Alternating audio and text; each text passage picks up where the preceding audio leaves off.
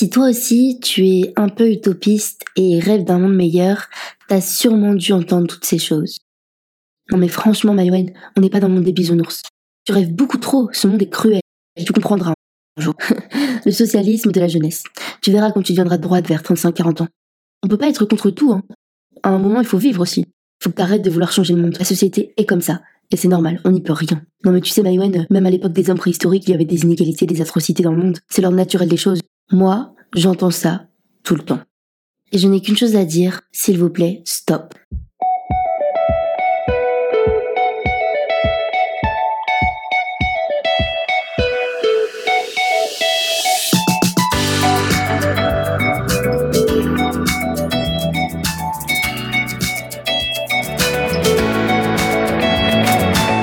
Peut-être que j'ai réponse à tout, ou du moins j'essaye. Que je partage des publications humanistes, égalitaristes, voire wokistes sur les réseaux sociaux, lance des débats quand je discute dans la réalité ou dans mes DM, que je fais attention à ma consommation, suis dans des associations, réfléchis sur les oppressions, les moyens possibles pour faire pression, sur des pouvoirs en qui nous n'avons plus aucun espoir. Et alors, c'est également peut-être votre cas, ou bien tout au contraire, vous préférez vivre votre vie autrement, voire égoïstement. C'est votre choix, pas le mien. Et personne, Personne n'a à vous en blâmer. Je pense que parfois, trop souvent, nous passons notre temps à essayer de convaincre des gens qui parfois, si souvent, n'en ont que faire de nos arguments. Le plus scandaleux, c'est que c'est même devenu un trait de séduction d'argumenter et d'être engagé. Plusieurs fois, que ce soit mon ex-copain ou bien des mecs croisés dans les bars ou en soirée, ils m'ont dit J'adore quand tu parles avec engagement comme ça sur le monde, t'es trop mignonne. ok, et sinon, t'écoutes ce que je te raconte? Bon, ça reste quand même moins insupportable que les personnes qui te rabaissent et sont fatalistes sur l'évolution de ce monde. Justement, décortiquons et répondons ensemble à leurs arguments infaillibles. Tu es trop utopiste, arrête de rêver, tu ne connais pas la réalité de ce monde qui est cruel. Eh bien écoutez, moi j'ai envie de dire que c'est justement parce que je connais les réalités de ce monde, de ce monde cruel et immonde, que je me permets de lui rêver de plus beaux jours. Et comme disait Albert Einstein, l'imagination est tout. C'est un avant-goût de ce que la vie nous réserve. En d'autres termes, tout ce qui peut être imaginé peut être réalisé. Nous nous faisons tous et toutes une idée de ce à quoi ressemblerait pour nous le meilleur des mondes, si ce n'est du moins pas celui que dépeint Adlus Huxley dans sa dystopie évidemment. Il me semble que de toutes les façons, nous idéalisons ce monde, tant qu'on n'a pas été confronté à toutes ces réalités, c'est-à-dire jamais. Ce que je veux dire par là, c'est que vu que nous ne connaîtrons jamais tout le monde entier et toutes les réalités et conditions qu'il occupe, on est toujours obligé de l'imaginer une part d'idéal, une part idéalisée. C'est l'exemple de l'espace. C'est un endroit incroyable pour la plupart des humains de ce monde. C'est une idée presque universelle de dire que c'est magique.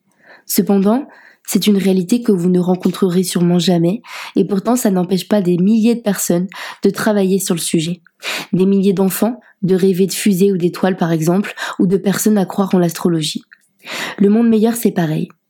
On s'en fait toutes et tous notre propre image, car nous ne l'avons jamais vu de nos propres yeux. Certains font des recherches dessus, veulent l'atteindre comme moi, et d'autres n'en ont rien à faire.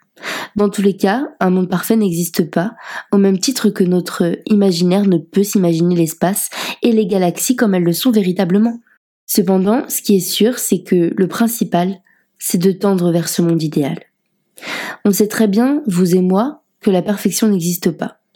Mais on sait aussi qu'on peut y tendre, et je crois que c'est cela tout l'enjeu de mes mobilisations, de faire ne serait-ce que légèrement basculer le monde vers le côté qui l'oppose à la cruauté, le monde meilleur, le monde juste.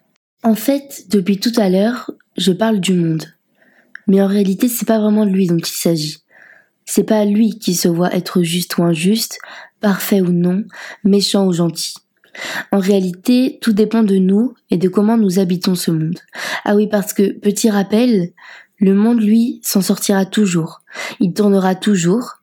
Par contre, vu les impacts anthropiques, je pense qu'on peut dire qu'il risque de ne plus tourner rond du tout, dans très peu de temps, si cela continue. Alors à tous les détracteurs, des gens qui rêvent, laissez-nous rêver. Parce que toute réalisation passe par un rêve, par d'un rêve. Plutôt que de réprimer les idéaux des progressistes et des personnes ayant des ambitions pour notre maison, encouragez-les à continuer leur combat, à ne pas baisser les bras. Je pense qu'il faut être fou pour rêver du monde dans sa situation actuelle pour notre futur. Alors à tous les détracteurs du rêve, parlez pour nous encourager, plutôt que pour tenter l'opposé. Merci à toi d'avoir écouté ce troisième épisode du podcast Les pensées de Maë. J'espère qu'il t'a plu.